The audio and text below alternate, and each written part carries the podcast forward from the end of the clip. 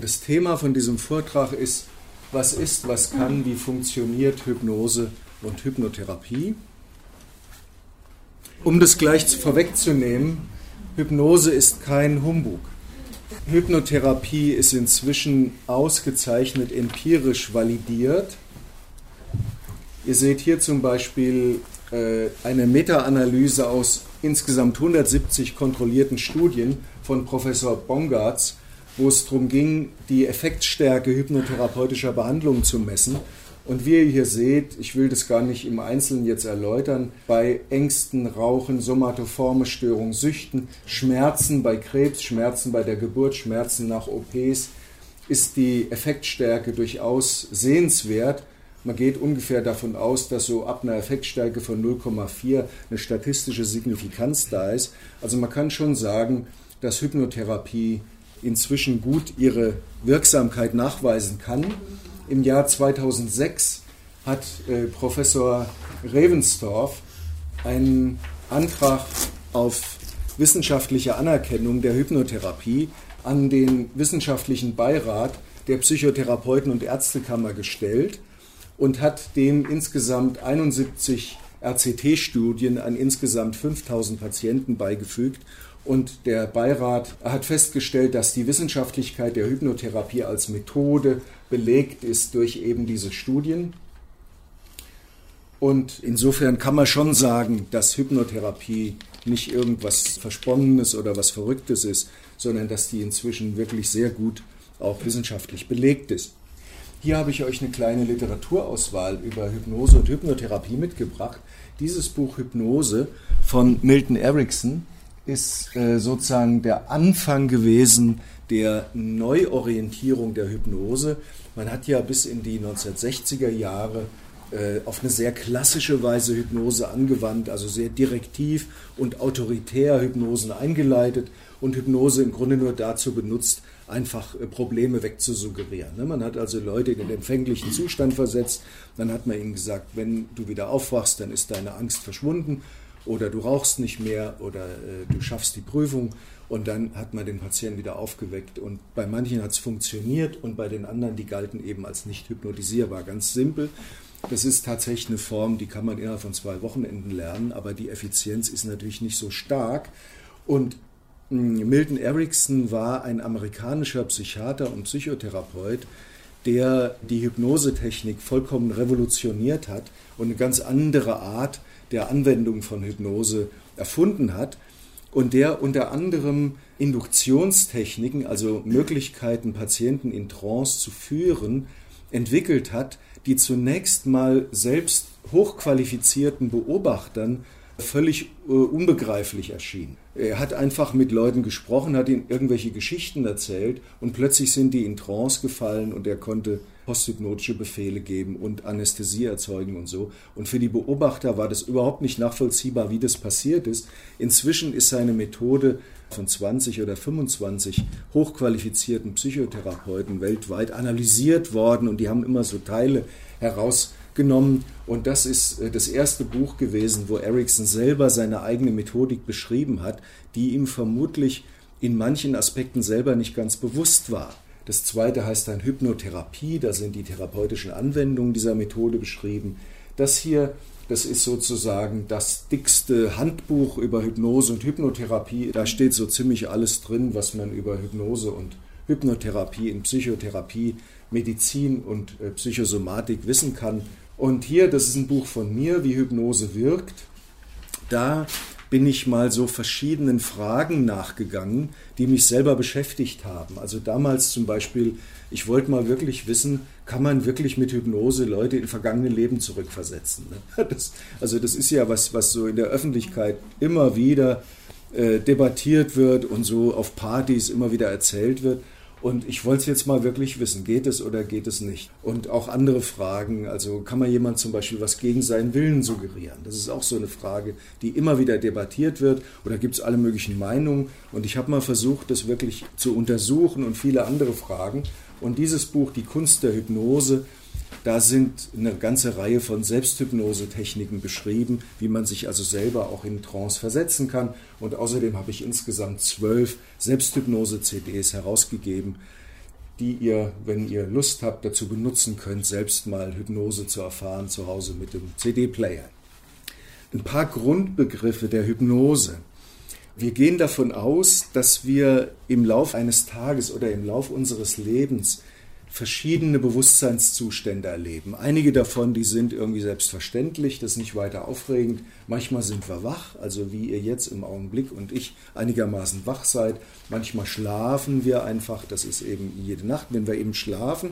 Und dann geht man in der modernen Hypnose-Theorie davon aus, dass wir immer wieder im Lauf unseres Lebens, sogar im Lauf eines Tages, Zustände erleben, wo man weder wach ist noch schläft. Und diese Zustände, das ist mehr so ein Bündel von Zuständen, die werden bezeichnet als Trance.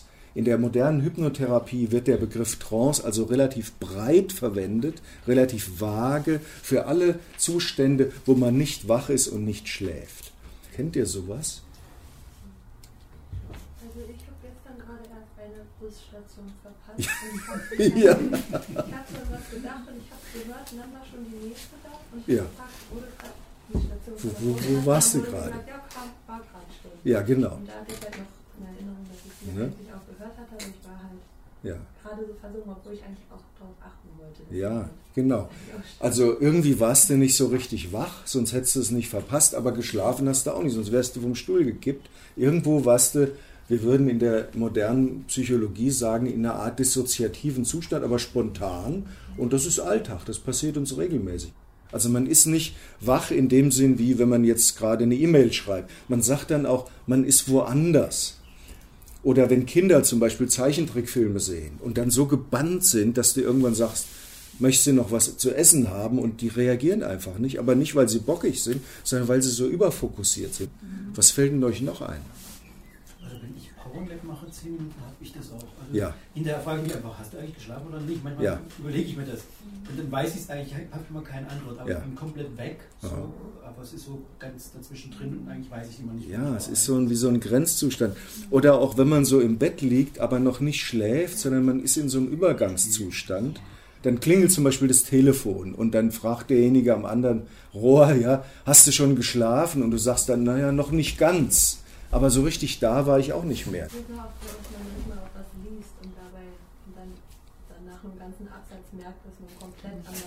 Geht mir, geht mir pausenlos so, ja. Ich habe schon wirklich seitenweise in einem Buch gelesen, wobei der Witz ist, meine Augen folgen den Zeilen. Ne? Und doch bin ich innerlich ganz woanders. Es ist ein eigenartiger Zustand. Man ist nicht bei der Sache, so würde man das sagen. Oder auch im Kino. Wenn das wirklich ein faszinierender Film ist, dann saugt einen das so rein. Oder die Autobahntrance, kennt ihr bestimmt. Du fährst so auf der Autobahn, es ist langweilig und irgendwann merkst du, ups, wo war ich jetzt die letzte Viertelstunde? Ne? Also man hat keine Erinnerung mehr, die, die Kontinuität des Gedächtnisses unterbrochen, aber geschlafen hat man auch nicht. Man konnte also fahren, man konnte lenken, man konnte bremsen. Meditative Zustände, das ist in gewisser Weise ein Sonderfall, weil das kommt darauf an, wen man fragt. Wenn man jetzt einen Zen-Mönch fragen würde, der gerade am Meditieren ist, ist das Trance, dann springt er einem an den Hals, weil er wird sagen, das ist genau das Gegenteil von Trance, das ist ein Zustand von ganz besonderer Wachheit. Aber wenn man jetzt diese Definition nimmt, ist der in einem landläufigen Sinn wach, dann stellt man zumindest fest, dass es bestimmte Meditationsformen gibt, auch in der buddhistischen Meditation, die einer Trance-Induktion sehr ähneln, zum Beispiel die Metta-Meditation. Die Meditation auf das Gefühl von liebevoller Güte ist im Grunde von einer Selbsthypnose-Technik nicht zu unterscheiden. Obwohl natürlich Buddhisten sagen, um Gottes Willen, das ist was ganz anderes. Ne? Also die Unterscheidung zwischen Meditation und Trance ist eine weltanschauliche Frage. Äh, die, die Zustände, die man erlebt, sind teilweise sehr ähnlich die Formen, wie man da hin und wieder rauskommt, sind zum Teil auch sehr ähnlich, aber die Einbindung ist ganz anders. Also Hypnotherapie, das ist mehr so medizinisch, therapeutisch eingebunden und Meditation ist eben mehr spirituell, religiös eingebunden. Für mich ist das eigentlich der Hauptunterschied. Und in der Meditation geht es in, in vielen Meditationsformen um einen Zustand besonderer Bewusstseinsklarheit und Wachheit, während es bei der Hypnose mehr um einen Zustand von Versenkung in Imagination und in gedämpfte Bewusstseinszustände geht. Das Spezifikum von Trance ist, dass man in Trance absorbiert ist in die innere Welt. Und absorbiert, das bedeutet jetzt, es ist ein Zustand, wo man nicht einfach nur konzentriert ist, wie wenn man zum Beispiel jetzt eine Steuererklärung konzentriert macht oder eine Prüfung konzentriert bearbeitet, sondern man ist absorbiert. Absorbiert bedeutet, dass der Inhalt, mit dem man sich gerade beschäftigt, ein so ein Stück einsaugt oder aufsaugt. Das ist wie wenn man zum Beispiel einen spannenden Krimi liest das ist ja auch noch mehr, als dass man jetzt konzentriert, kognitiv mit dem Krimi beschäftigt ist, sondern wenn der wirklich spannend ist, dann wird man sozusagen Teil der Krimi-Handlung. Und das ist das, was man mit Absorption bezeichnet. Der Unterschied zwischen Trance und dem Wachzustand ist, dass man in Trance wesentlich suggestibler ist als im Wachzustand. Suggestibler heißt, man ist empfänglicher für Suggestionen. Wir sind auch im Wachzustand empfänglich für Suggestionen. Deswegen wird äh, so viel zweistellige Milliardensummen weltweit für Werbung ausgegeben. Und deswegen bemühen sich auch die Politiker, uns mit bestimmten Begriffen das Gehirn zu vernebeln. Also wir sind auch im Wachzustand suggestibel, empfänglich für Suggestion, aber in Trancezustand wesentlich mehr empfänglich. Und das ist auch der Grund, weswegen wir psychotherapeutisch in Trance arbeiten. Der Unterschied zwischen Trance und dem Schlafzustand ist, dass man in Trance reagiert auf Suggestionen. Wenn jemand wirklich schläft und du gibst ihm eine Suggestion, zum Beispiel, morgen wirst du deine Prüfung gut bestehen oder deine Wange wird jetzt so taub, dass man dir einen Zahn ziehen kann oder dein linker Arm hebt sich wie von selbst. Ihr könnt es probieren, mal mit eurem Freund heute Nacht, ja. Es gibt eigentlich nur zwei Möglichkeiten. Entweder es passiert schlicht nichts, er schnarcht weiter, ja, oder er wacht, wenn du sagst, dein linker Arm hebt sich, oder er wacht auf und sagt, äh, was ist denn los? und ist dann wach.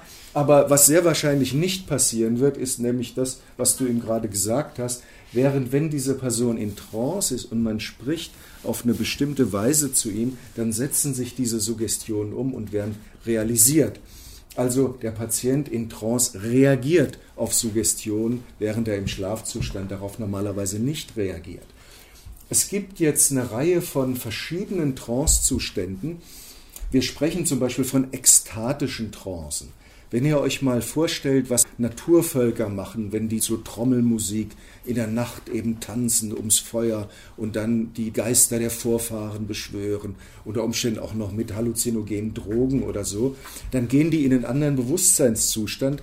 Ich habe das in Thailand und Indonesien erlebt, wie Leute dann sich in Trance tanzen und dann lauter so Haken in den Rücken äh, gesteckt kriegen und dann so Karren hin, vor sich hinter sich herziehen und dabei offensichtlich keinen Schmerz spüren. Die sind also in einer, in einer anästhetischen Trance, aber hochenergetisch, also wahnsinnig laut. Die sind voll in Bewegung, die schwitzen. Das sind ekstatische Trancezustände. Es gibt auch Handlungstrancen. Ich weiß nicht, wer von euch schon mal eine Hellinger Familienaufstellung gemacht hat. Mhm. Es ist eine bestimmte Art von Rollenspiel aus dem Psychodrama entlehnt, wo die einzelnen Teilnehmer die Rollen von Familienangehörigen eines Protagonisten übernehmen und es entsteht da das Phänomen, dass die manchmal Gefühlszustände oder sogar psychosomatische Störungen in sich verspüren, die aber zu dieser anderen Person gehört. Wobei die sind aufrecht, die stehen, man kann mit ihnen reden. Also du würdest jetzt von außen nicht sagen, dass die in Trance sind. Trotzdem sind die nicht ich, also ich bin nicht der Werner, sondern ich bin plötzlich der Onkel von diesem Protagonisten und fühle sein Asthma oder seine Magenschmerzen. Ne? In dem Fall sprechen wir dann von einer Handlungstrance, die von außen praktisch aussieht, als ob derjenige wach wäre. Es gibt auch pathologische Trancen. Einige Kollegen von mir gehen davon aus, dass praktisch jede Form von psychischer Pathologie im Grunde eine pathologische Trance ist. Zum Beispiel ich hatte vor ein paar Tagen eine Sitzung mit einer Patientin, die immense Ängste hat zu sterben. Eine junge Frau, Anfang 20, sie hat psychosomatische Störungen, die aber absolut nicht lebensbedrohlich sind. Trotzdem sagt sie, sie wacht manchmal morgens schweißgebadet auf und hat totale Angst zu sterben. Ne? Obwohl sie kognitiv weiß, dass es nicht stimmt, bringt aber nichts.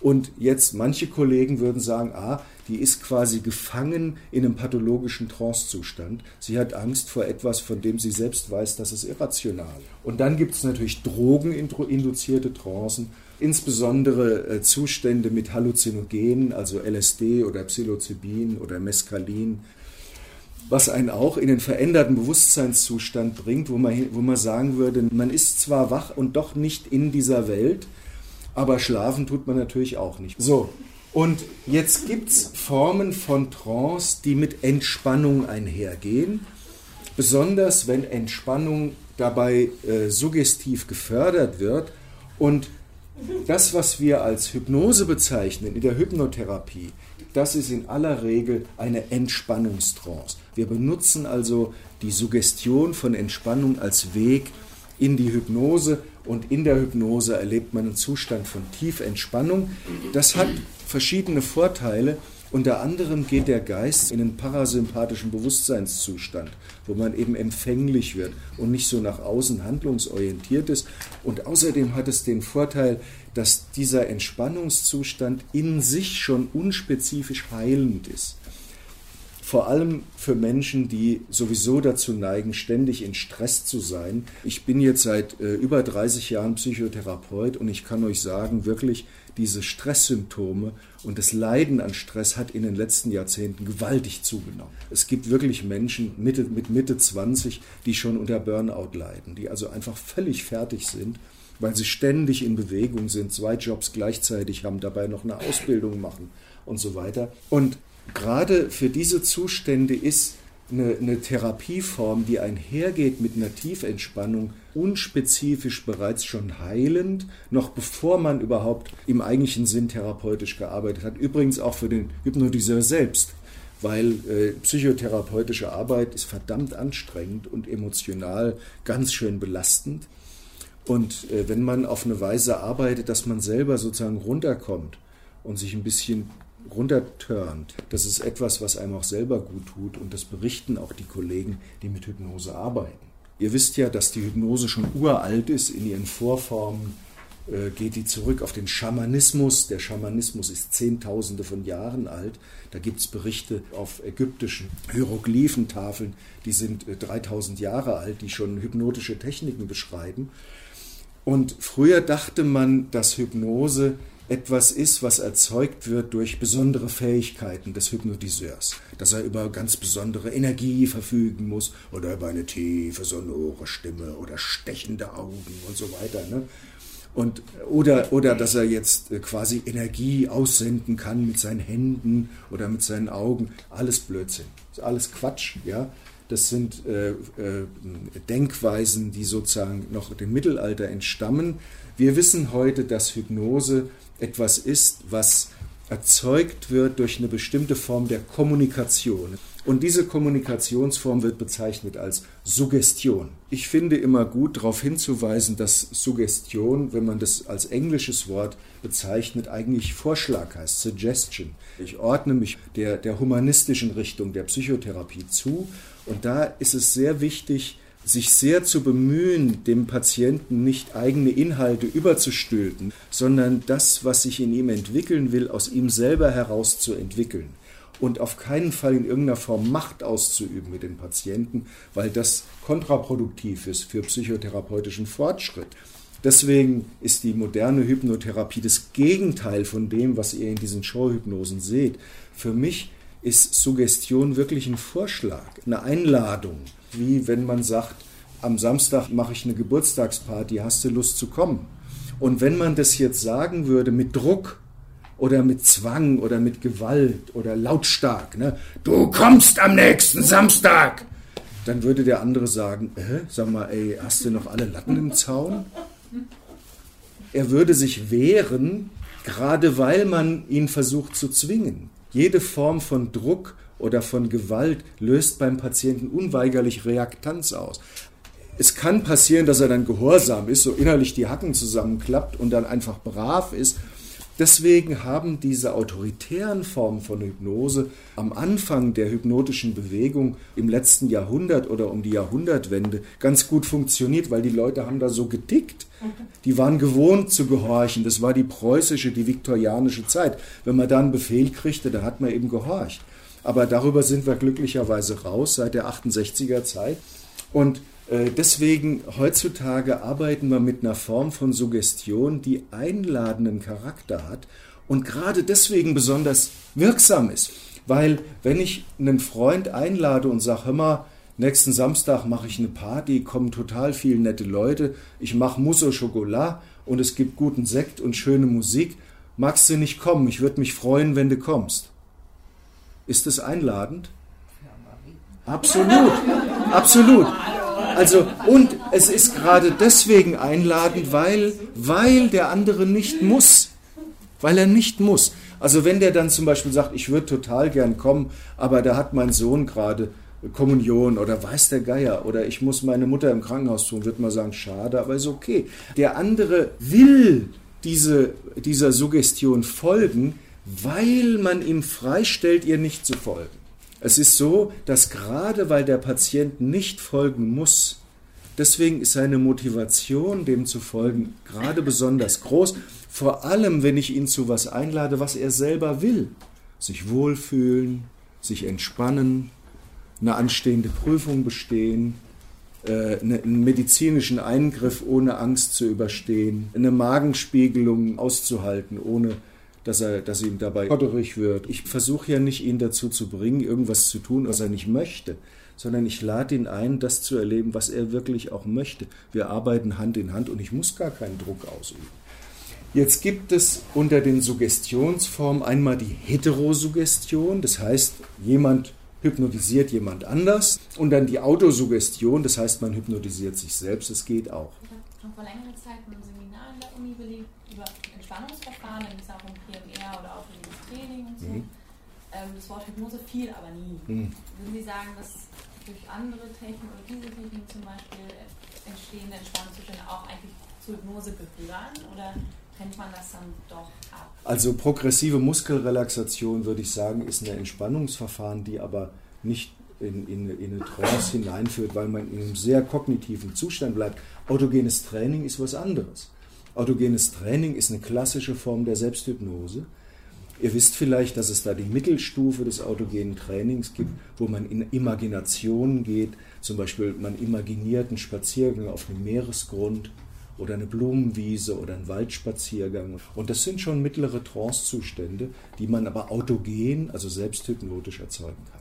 Und jetzt Suggestion, ja, wenn es nicht durch das Blitzen der Augen gemacht wird, wie wird es eigentlich gemacht? Antwort, einerseits durch Worte, aber nicht nur die Worte selber sind wichtig, sondern auch die Stimmlage. Es ist möglich, Patienten alleine durch Veränderung der Intonation und auch der Sprechgeschwindigkeit oder durch Pausen dazu zu bringen, sich erstmal gemütlich hinzusetzen. Und zu entspannen. Indem man das Wort sich entspannen so sagt, dass es das Gefühl von Entspannung transportiert.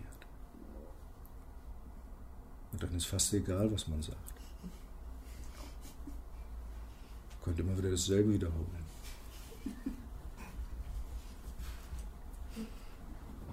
Oder einfach sagen, entspann dich.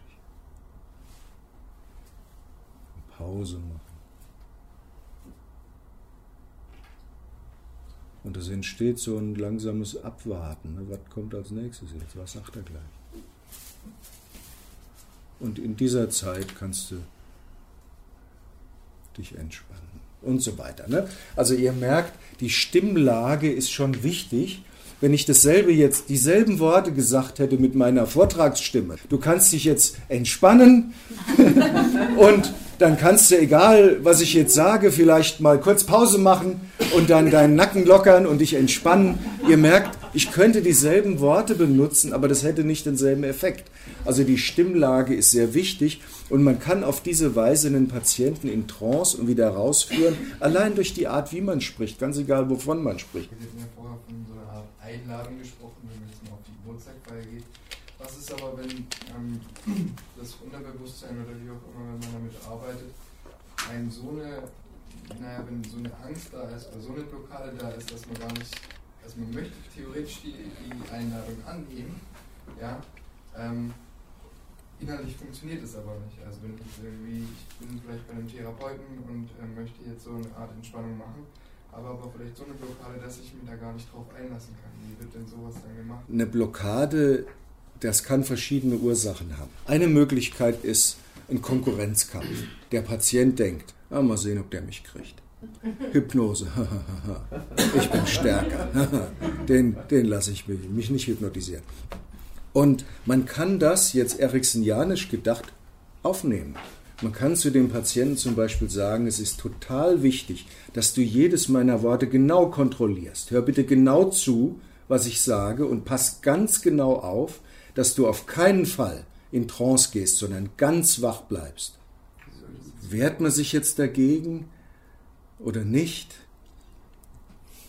Wenn man das Muster erkennt, dann kann man das einbinden in die Art, wie Trance induziert wird. Es können aber auch Ängste damit verbunden sein. Zum Beispiel, dass jemand die Erfahrung gemacht hat, wenn ich mich jemandem anvertraue und öffne, das ist mal furchtbar schief gegangen. Da muss man ganz anders mit umgehen, sehr vorsichtig, sehr behutsam. Und das wird dann in sich ein therapeutisches Thema, was dann auch wiederum untersucht werden kann. Und womit man auch arbeitet in der Hypnoseinduktion, das sind Vorstellungen, also innere Bilder. Zum Beispiel so eine Vorstellung von einem Strand. Du fühlst dich, als ob du an einem Strand liegst und dich da wohlfühlst. Du siehst die Sonne, du äh, riechst den Duft des Meeres. Ähm, sprachst ja vorhin von dieser Showhypnose. Glaubst du, dass es das überhaupt gibt? Weil die arbeiten ja zack, nicht mit Vorstellungen, nicht mit großer Stimmlagenveränderung. Ist das alles Show? das ist Show. Und vieles von dem, was die machen, sind Tricks. Wenn du mal auf meine Website in den Blog gehst und dann das Stichwort Showhypnose eingibst, dann findest du eine Untersuchung von mir über wie Showhypnose funktioniert, wo all diese Fragen beantwortet sind. Ist es echt? Stimmt es eigentlich? Es ist ein relativ komplexes Phänomen, teilweise sozialpsychologisch zu erklären. Das ist der Bühneneffekt. Also wenn du dran denkst, was Leute auf der Bühne alles mit sich zu machen bereit sind, siehe Deutschland sucht den Superstar oder dieses schreckliche Dschungelsendung, wo man dann Käfer essen muss. Also einfach nur, um, um vorne auf der Bühne eben etwas zu veranstalten. Aber vieles sind auch Kniffs und Tricks, mit denen die arbeiten.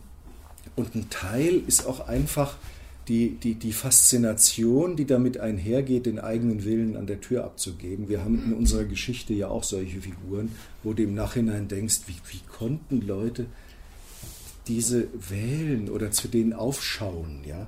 Und doch, es gibt so eine Tendenz, wenn jemand mit einem entsprechenden Welle so auftaucht, sich dem eben äh, irgendwie anzuvertrauen.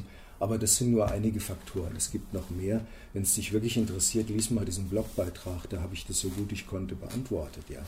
Das, was in Trance passiert, das ist so ein Driften zwischen den verschiedenen Zuständen. Es ist nicht so, dass man von ganz plötzlich weg ist, sondern man geht während einer hypnotherapeutischen Sitzung durch verschiedene Tiefen hindurch, die ständig wechseln. Und das ist eigentlich typisch für das Trance-Erleben.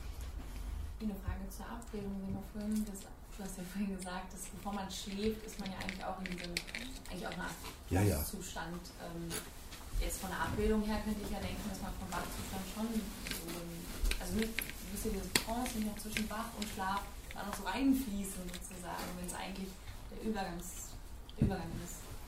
Es gibt schon auch diesen Zustand eben, wo man eben so eindöselt oder morgens nach dem Aufwachen ja noch nicht so ganz aufgewacht ist, sondern noch so ein bisschen in Träumen verfangen. Und das würde man auch als Trance-Zustand bezeichnen. Ne? Das gehört schon dazu.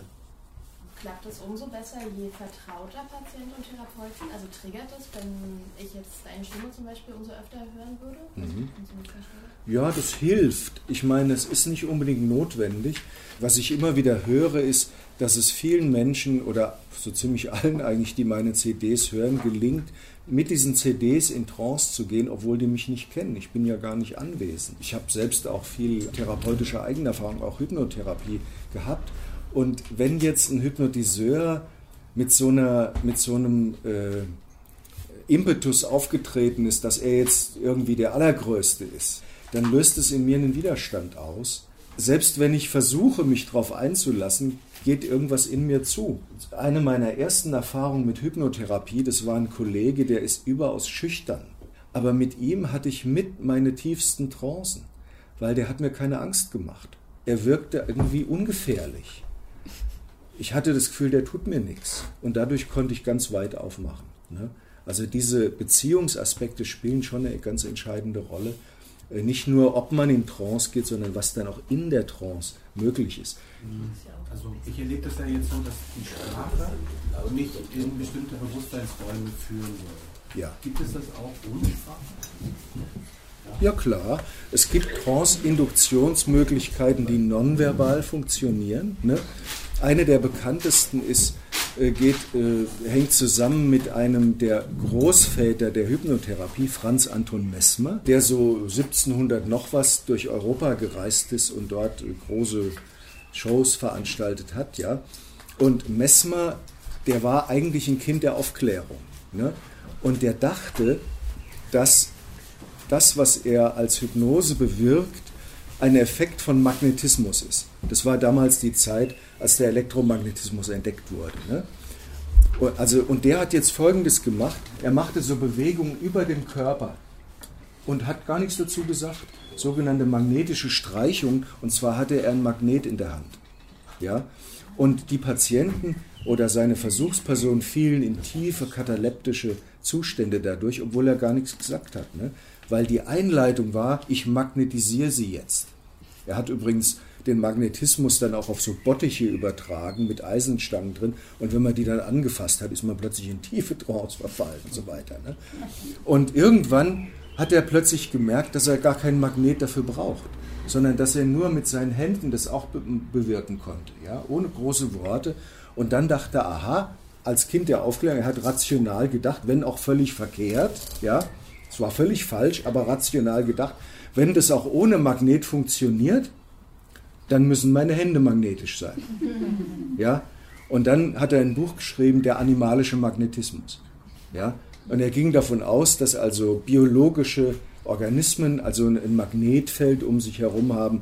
Und ähnlich kann man auch durch Tanzen in Trance gehen oder zum Beispiel durch Hyperventilation. Ich weiß nicht, ob du mal von Groffscher Atemarbeit gehört hast, was ein Weg in, in im Grunde in Trance ist, in einen veränderten Bewusstseinszustand, ohne dass ähm, eine verbale Induktion passiert. Wie funktioniert eine Trance-Induktion? Da geht es um Suggestion durch Suggestion wird ein veränderter Bewusstseinszustand herbeigeführt, genannt Trance, und der geht einher mit einer Dämpfung des Wachbewusstseins.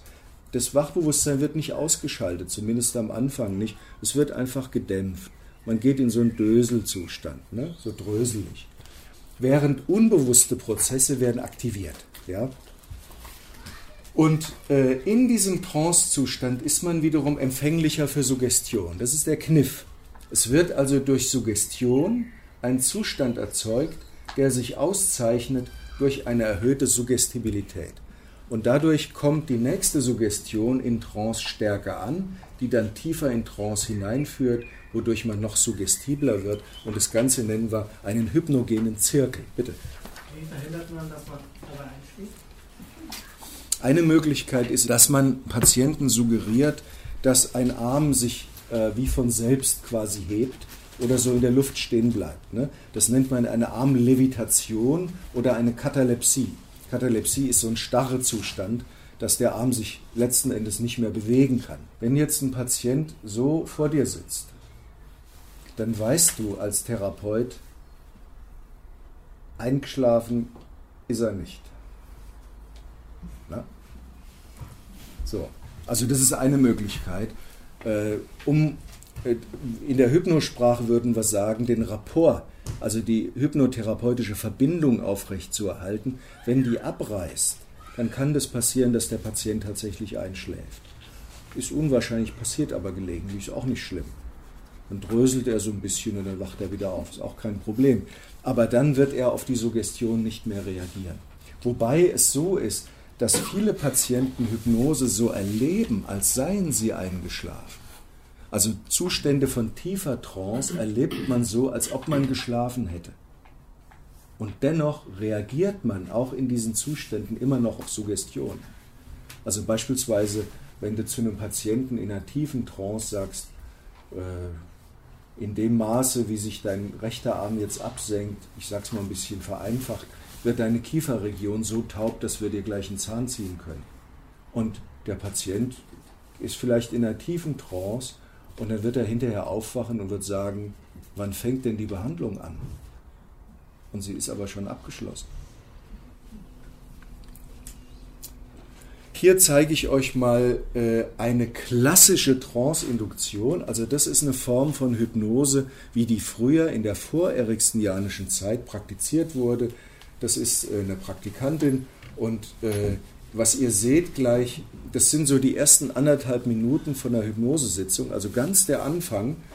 Die Gesamtdauer der Induktion, also des Hineinführens in die Trance, war ungefähr 10 bis 15 Minuten und die ganze Sitzung dauerte dann 45 Minuten. Ja, also was ihr seht, ist der allererste Anfang. Und ich, ich fange an mit einer Technik der klassischen Hypnoseinduktion, nämlich mit einer Augenfixation. Ich sage, guck mal bitte hier auf meine Finger und dann folge ich ihrem Atem, auch in der Art, wie ich spreche. Ich spreche also in ihrem Atemrhythmus und begleite ihren Atemrhythmus mit meiner Hand. Meine Hand bewegt sich also genauso wie ihr Atemrhythmus.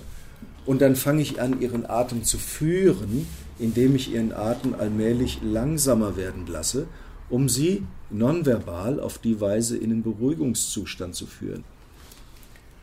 Und dann gebe ich ihr verbale Suggestionen für Ruhe, du wirst ruhiger. Ihr müsst euch mal kurz vorstellen, ich würde jetzt eine Viertelstunde oder 20 Minuten weiter so reden. Und dann könnt ihr euch vorstellen, wie sie allmählich in den immer tieferen Bewusstseinszustand versinkt.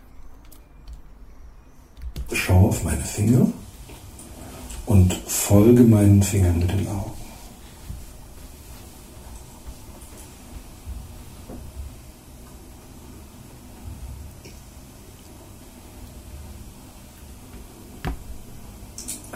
Du wirst ruhiger.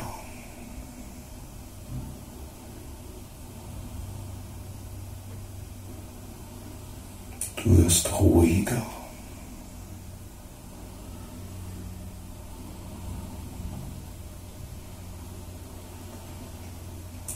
Du wirst ruhiger.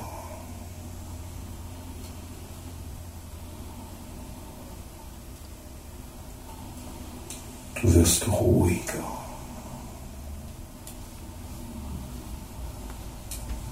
Die Augen schließen sich, sie bleiben fest geschlossen. Der ganze Körper wird schwerer. Die Beine werden schwerer. Das rechte Bein wird schwerer.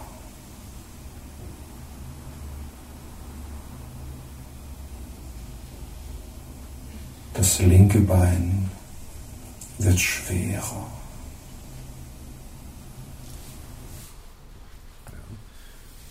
Der rechte Arm wird schwerer, der Rücken wird schwerer, die Beine werden wärmer.